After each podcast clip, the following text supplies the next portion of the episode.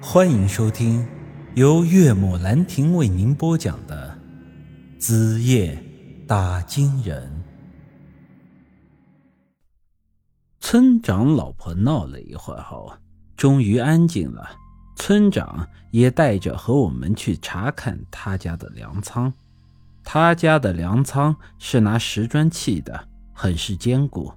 我仔细看了看粮仓后的泥巴院，墙是完好无损的，而粮仓上的墙上也只有脸盆大的一个窟窿，就这点窟窿，胖一点的狗都钻不过去，更别说是人了。但是据村长所说，粮仓的门锁。都是好好的，粮食只能是从那窟窿给运出去。众人看了都是百思不得其解，因为这的确不是人力所能办到的。在不破坏院墙的情况下，一夜之间从这么个小窟窿运走上千斤的粮食，简直是天方夜谭。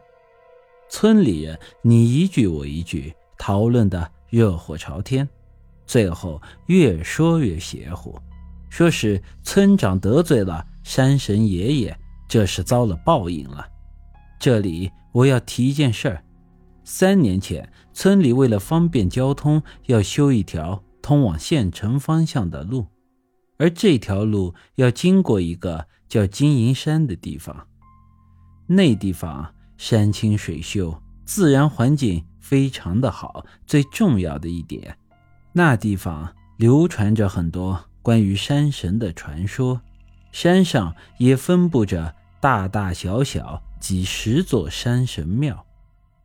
那些山神庙有些是上了年头的，最早的可以追溯到唐宋时期。当然，也有人说那山上。根本没有什么山神，有的只是一些妖物。但不管怎么说吧，金银山在当地一直是属于很神秘的地方。值得一提的是，我那老丈人和丈母娘所住的地方就离金银山很近。当初村里修路要经过那里，很多人都是不同意的。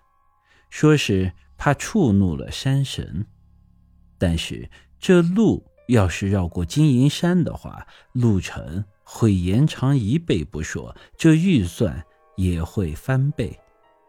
都说要想先富，先修路。村里修这条路的初衷，就是为了打通运输，让村里的农产品能够运得出去。但那时候村里人还没有富起来，修路的钱也是勉强凑的。这要是绕过金银山，那路就只能修一半了。因为这个原因，修路的计划被拖了半年之久。支持修路的是村里的年轻一辈，因为他们有的在外面念过书，打过工。见识了世面，知道这交通对于一个地区经济发展的重要性。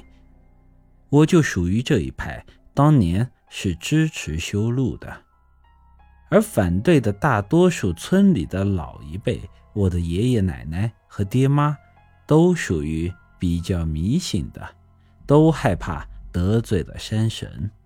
当然，当初刚念完高中的我是个彻头彻尾的唯物主义者，我是坚决不相信这个世界上有那些鬼神之事的。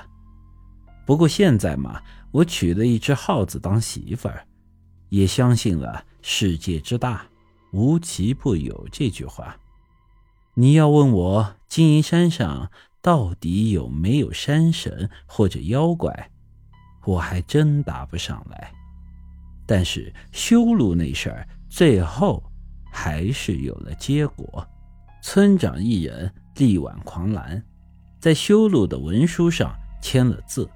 之后他是被村里很多老人指着脊梁骨骂的。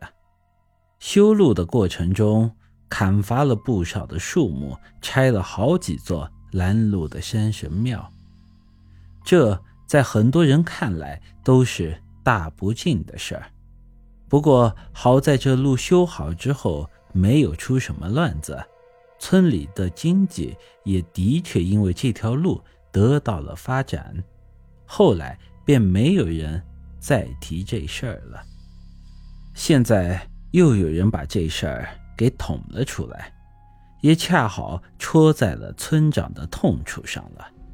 有老人说：“这么个小窟窿。”一晚上运一千多斤粮食，那贼就是会飞。那会飞的不是山神老爷是啥呢？另一人说道：“呸呸呸！山神老爷哪能说是贼呢？你就不怕遭报应啊？”那老头忙改口道：“啊，对对对，老糊涂了。山神老爷这是拿，他是。”拿了这些粮食，不是偷。本来村长是完全不相信山神的，但发生了这事以后，他也迷糊了，一时间不知道该说什么。这时，他老婆又开始撒泼了，跑上来就是给了村长一个大嘴巴子，让你别修，你不听，现在好了，路修成了。人家赚了钱，报应却是落到了咱们家头上。